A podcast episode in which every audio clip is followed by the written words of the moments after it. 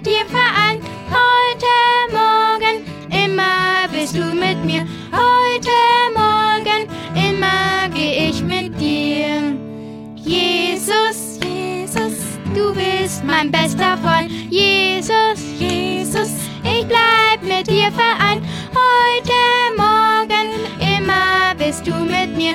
Heute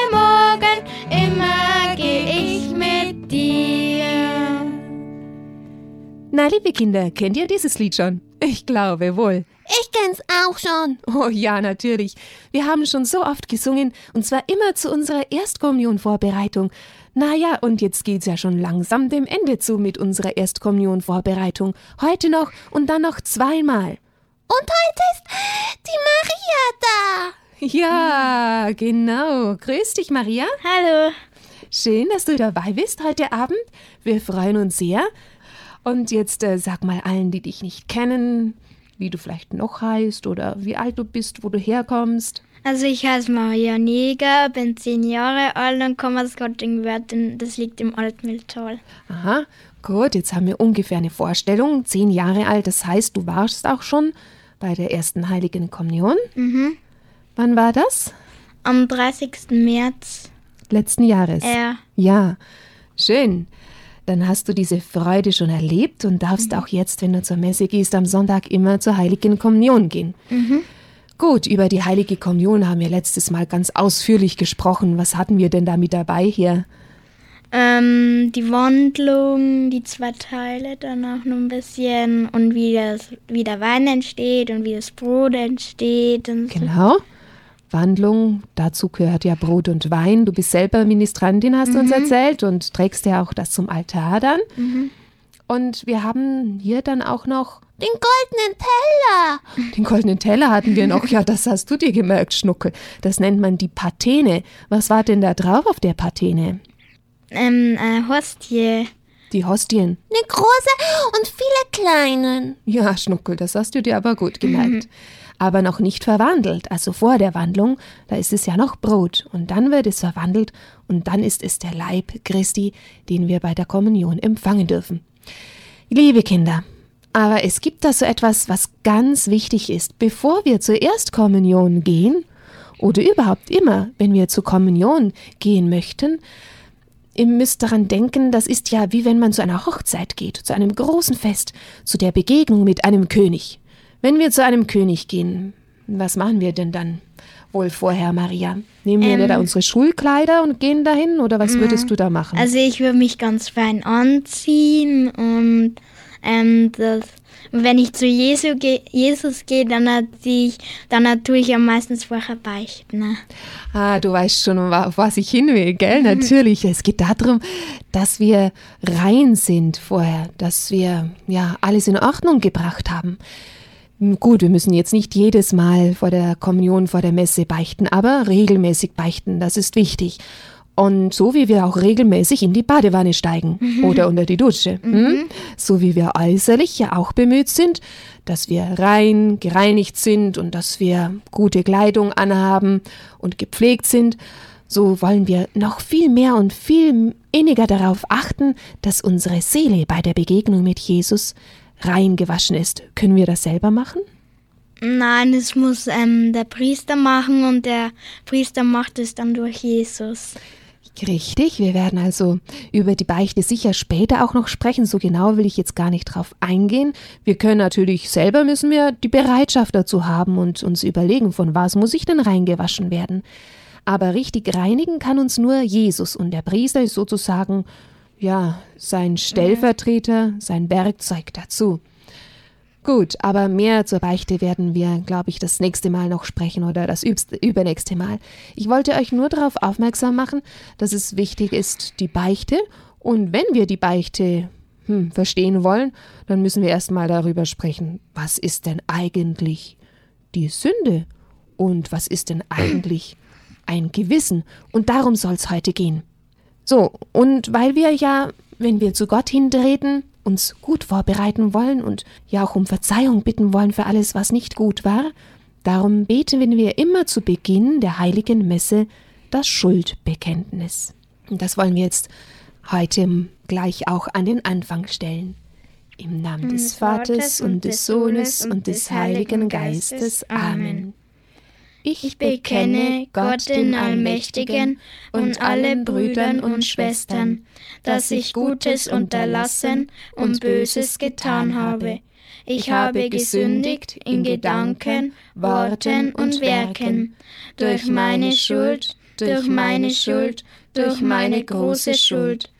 Darum bitte ich die selige Jungfrau Maria und alle Engel und Heiligen und euch Brüder und Schwestern, für mich zu beten bei Gott unserem Herrn. Ihr erinnert euch vielleicht daran, beim Gottesdienst beten wir das ziemlich am Anfang, gleich wenn wir das Lied gesungen haben und der Priester die Begrüßungsworte gesprochen hat. So, ihr Lieben, was ist eine Sünde? Hm, fragen wir uns heute. Schau mal, Maria, Schnuckel, ich habe hier ein Blatt. Wie sieht das Blatt aus? Weiß. Auf der einen Seite ist es weiß, auf der anderen Seite Es ist schwarz-weiß. schwarz-weiß. Was ist da drauf? Das sind drei Lieder oder vier Lieder drauf. Hm, Ja, darum geht es mir jetzt eigentlich gar nicht so arg. Aber ist, ist es rumfällig oder wie ist das Blatt? Ähm, glatt. Ähm, Glatt ist es, genau. Darum geht es mir jetzt. Es ist glatt. Ganz glatt. Achtung, Was machst du denn, Adelheid? was mache ich denn? Was mache ich denn, Maria? Ähm, das Blatt zusammenknüllen. Jetzt habe ich das Blatt zusammengeknüllt. Warum? Das erzähle ich dir gleich, Schnuckel. Jetzt erzähle ich dir erst noch eine Geschichte. Liebe Kinder, Gott hat die ersten Menschen ganz wunderbar geschaffen. Die hießen, wie hießen sie denn? Adam und Eva. Ah, gut, dass ich dich habe, Maria, du weißt so viel. Gott hatte ihnen einen herrlichen Garten geschenkt. Wir nennen es auch das Das Paradies. das Paradies, genau. In dem Garten, da gab es viele Bäume mit köstlichen Früchten und es ging den Menschen sehr gut und dann sprach Gott zu Adam, von allen Bäumen darfst du essen, nur Ähm, von den mittleren nicht. Ist, von einem darf er nicht essen, gell? Wenn du von diesem einen Baum isst, tust du mir sehr weh. Der Teufel aber war sehr listig, und wie eine Schlange flüsterte er in das Herz des Menschen, höre nicht auf das, was Gott dir gesagt hat. Iss doch ruhig von dem Baum. Du kannst ruhig machen, was Gott geboten hat. Denn dann wirst du selbst wie Gott sein. Und da ließen sich die Menschen verführen und sie ähm, und sie außen von dem Baum. Genau. Und als die ersten Menschen diese Sünde getan hatten, da merkten sie, dass es falsch war, und sie schämten sich. Sie versteckten sich vor Gott hinter einem Baum, aber vor Gott kann man sich nicht verstecken. Er ist traurig über alles Böse. Und jede Sünde, die der Mensch begeht, tut Gottes sehr weh. Die Sünde wirkt sich aber auch für uns Menschen, alle Menschen, schlecht aus. Ja, liebe Kinder, und somit ist das Paradies verloren gegangen. Adam und Eva haben das Paradies verloren und von nun an war das Leben sehr hart und schwer. Seither gibt es in der Welt Krankheit und Leiden, Tod und Krieg und Hass und Lüge und Streit. Alles Böse kommt daher, dass die Menschen nicht tun, was Gott will. Ja, und jetzt? Hm. Schauen wir das Blatt dann auch mal an. Ganz verrumpfelt. Ganz verrumpelt. Schau mal, ich habe hier nochmal ein Blatt. Und wie ist das Blatt? So war halt das andere vorher auch. Das, ist glatt. Ja, so war es vorher. Könnte man so ungefähr vergleichen. So war es vorher. Alles glatt. Und wenn jetzt jemand gesündigt hat, so wie Adam und Eva und wir das ja auch alle tun, ah, es ist ganz verrumpelt. Wie können wir denn jetzt, jetzt wieder glatt kriegen, Maria? Hm, vielleicht. Kriegt man das glatt? Hm, nicht ganz. Nicht ganz. Wir können Kann mal man vielleicht draufdrücken, aber ganz kriegt man es nicht glatt. kriegt man nicht mehr ganz glatt, gell? Selbst wenn wir mit dem Bügeleisen drüber gehen. ja. Ganz glatt kriegen wir es nicht mehr. Ja, liebe Kinder, so ist es, wenn wir gesündigt haben. Wir können uns zwar schon bemühen, etwas wieder gut zu machen, aber so richtig gut machen kann es nur einer. Und wer ist das?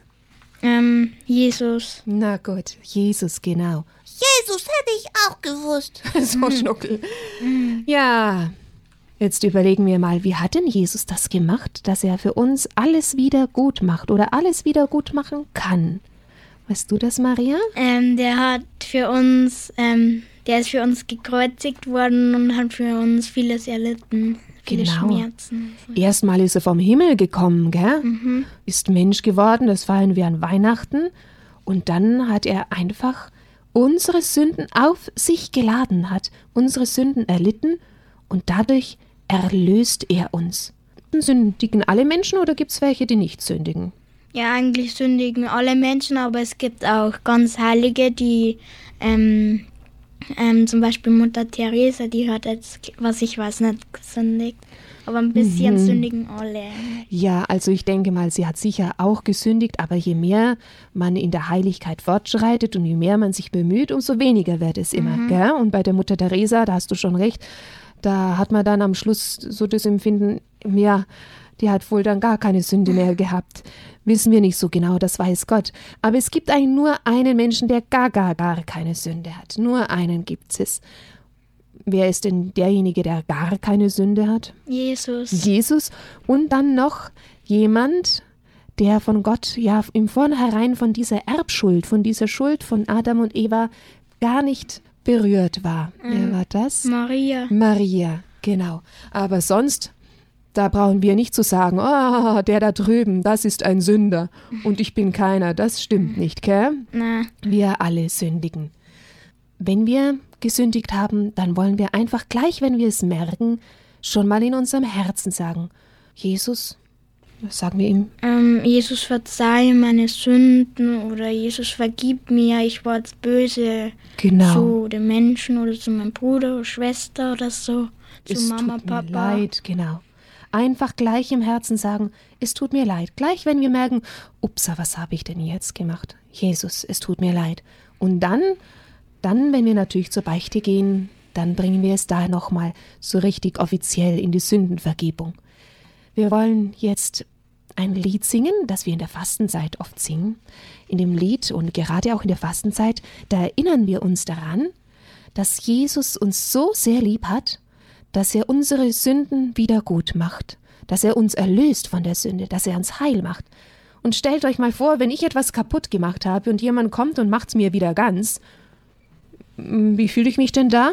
Ich freue mich dann wieder, weil das, da, äh, das Kaputte dann wieder ganz ist. Richtig. Und wahrscheinlich bin ich demjenigen dann auch sehr Dankbar. sehr dankbar. Und ich habe ihn auch lieb, weil er mich so lieb hatte und es wieder gut gemacht hat. Gell? So ist es, soll es eigentlich auch zwischen mir und Jesus sein. Es soll immer eine ganz gute, feste Freundschaft sein. Und wenn mal was daneben ging, okay, dann sagen wir, ach, jetzt ist mir das wieder passiert. Danke, Jesus, dass du es wieder gut machst. Herzliebster Jesu, was hast du verbrochen, dass man ein solch scharf Urteil hat gesprochen? Ein Lied jetzt, das wir aus dem Gotteslob singen. Wenn ihr es zu Hause habt, das Gotteslob, dann holt es mal schnell her. Das ist die Nummer 180 im Gotteslob.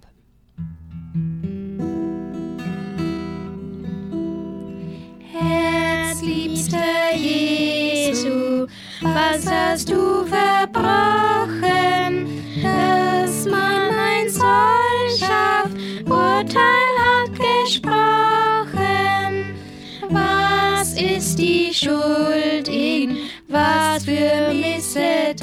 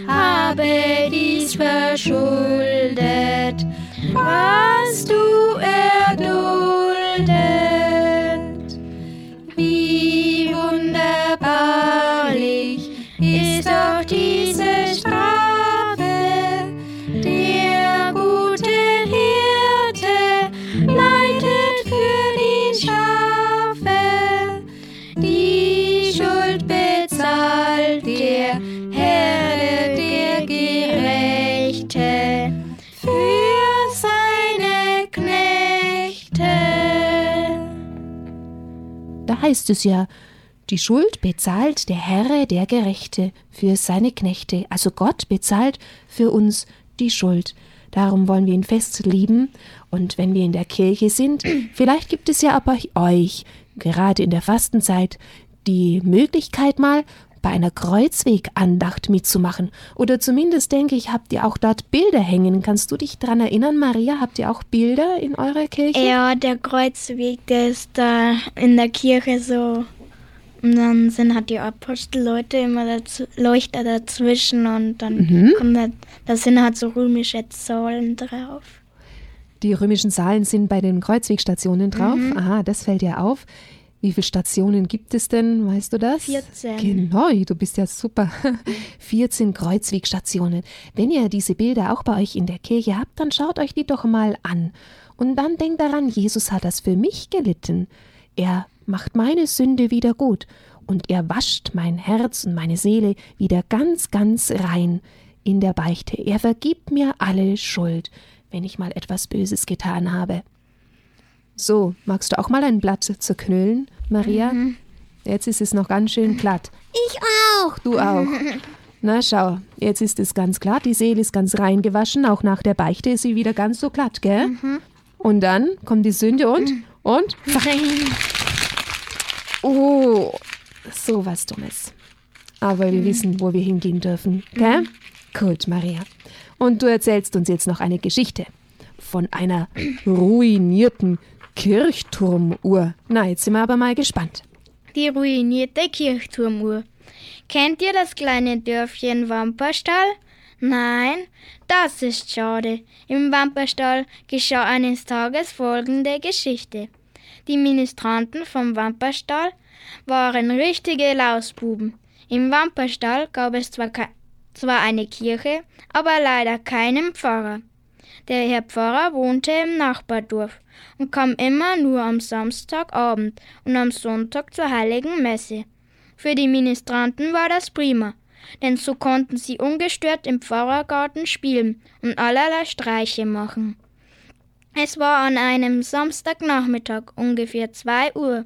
Da hatten die drei Schlimmsten bemerkt, dass die Tür zum Kirchturm offen stand.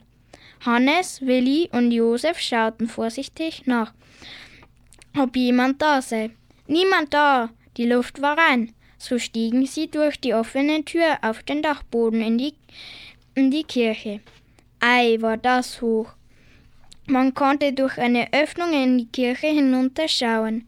Die drei Bengel warfen Steine hinunter, um zu schauen, wie lange sie bis hinunter auf den, auf den sauberen Teppich der Kirche brauchten. Dann stiegen die Lausbuben der, den Kirchturm hinauf.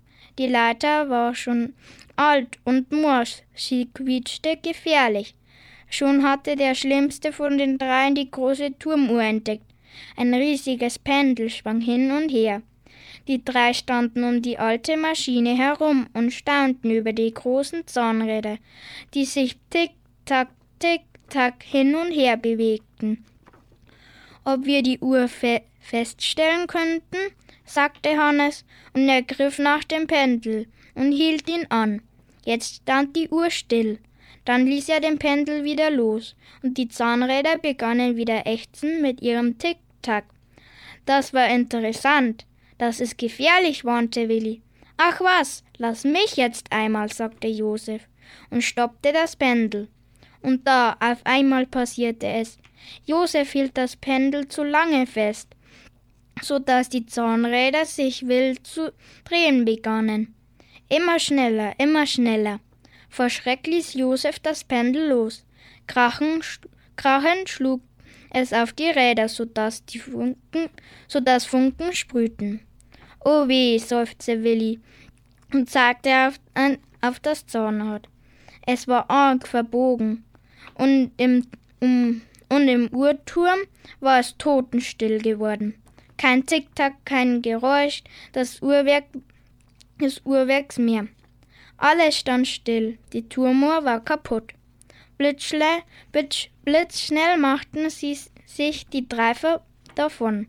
Sie liefen aus dem Turm, ängstlich schauten sie umher, ob jemand sie gesehen hatte. Gott sei Dank niemand, nur ein kleines Kind spielte vor der Kirche. Die drei Helden erschraken sehr, als sie hinauf auf das große Ziffernblatt des Turmes schauten. Die Zeiger zeigten auf neun Uhr, dabei war es gerade erst drei Uhr geworden. Hannes, Willi und Josef beschlossen, niemandem etwas zu sagen, schon gar nicht dem Pfarr Pfarrer. Den ganzen Nachmittag schlichen sie um die Kirche herum und schauten auf die Uhr, ob sie die Zeiger nicht vielleicht doch weiter bewegt haben. Aber nichts. Die Zeiger standen still auf neun Uhr und bewegten sich nicht weiter.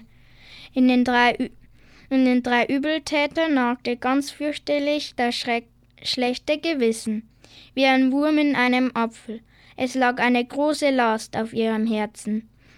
Und traf es sich, dass im Wamperl, Wamperlstall am Samstag immer eine Abendmesse ist, bei der die drei ministrierten. Mit einem faulen Gefühl im Magen schlichen sie sich also in die Sakristei. Dort stand der Herr Pfarrer schon. Er kannte ja seine Lausbengel. Für solche Streiche kommen nur die, nur die drei in Frage. Was habt ihr denn wieder angestellt? Die drei erschraken und alle Lügen, die sie sich ausgedacht hatten, waren auf einem Schlag vergessen. Betroffen senkten sie den Kopf und baten um Verzeihung. Der Herr Pfarrer hörte sich alles ruhig an. Er war gar nicht so wütend, wie die drei gefürchtet hatten. Er war sogar freundlich. Er sagte nur, na, wir werden das schon wieder in Ordnung bringen. Den dreien fiel ein Stein vom Herzen. Sie waren ganz froh, dass sie nicht gelogen hatten. Die Last, die sie den ganzen Nachmittag auf ihren Herzen gespürt hatten, war auf einmal weg. Und siehe da, als die drei am nächsten Tag am Sonntag in die Frühmesse gingen, da zeigte die Uhr schon wieder richtig, die richtige Zeit an. Der Schlossner neben der Kirche hatte das kaputte Zahnrad noch am Abend repariert. Da haben die drei ja nochmal Glück gehabt, hm? Mhm. dass der Pfarrer so lieb reagiert hat und alles wieder in Ordnung kam. Ah, haben wir gehört, sie hatten einen flauen Magen und es hat in ihnen herumgebohrt. Gell? Mhm. Was ist denn das? Das ist das. Das schlechte Gewissen. Gewissen. Genau. Das Gewissen ist nämlich die Stimme Gottes in unserem Herzen und diese Stimme sagt uns, was gut ist und was böse ist. Und darum ist es wichtig, dass wir dieser Stimme auch folgen. Und man kennt auch den Brauch und ein sehr guter Brauch, dass man jeden Abend eine Gewissenserforschung macht. Das heißt, wir fragen uns, was war denn heute gut, wofür ich Gott danken kann? Und was war schlecht, wofür ich Gott um Verzeihung bitte? Ja, liebe Kinder, das wollen wir uns wirklich angewöhnen, dass wir am Abend nochmal über den Tag nachdenken.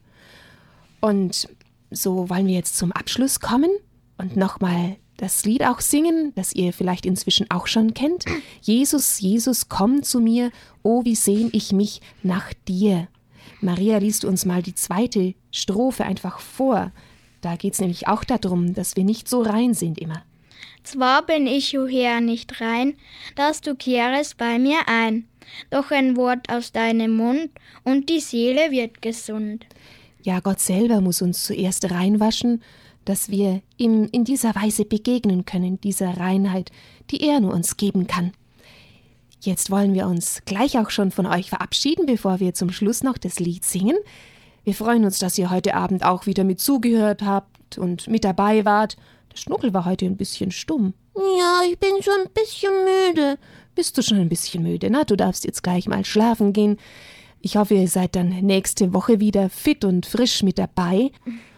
Dann wollen wir jetzt zum Abschluss ein Gebet sprechen und dieses Lied noch singen, aber wir sagen jetzt schon mal Tschüss und gute Nacht. Mhm. Gute Nacht. Um, das war die Maria, ja. gell?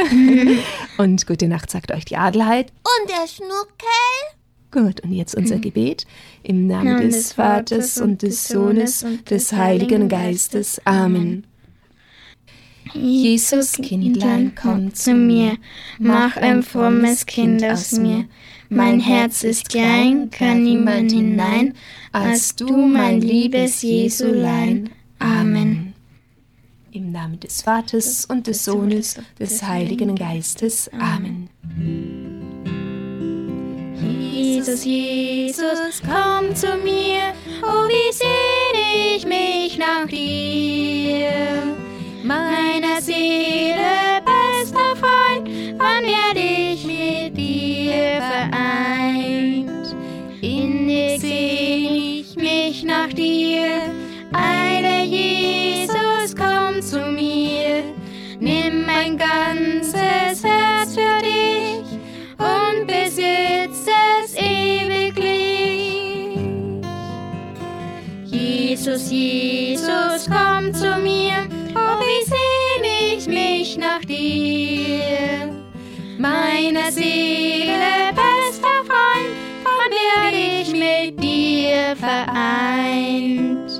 Zwar bin ich, o oh Herr, nicht rein, dass du kehrest bei mir ein, doch ein Wort aus deinem Mund und die Seele wird gesund. Jesus, Komm zu mir, oh wie sehne ich mich nach dir. Meiner Seele bester Freund, wann werde ich mit dir vereint?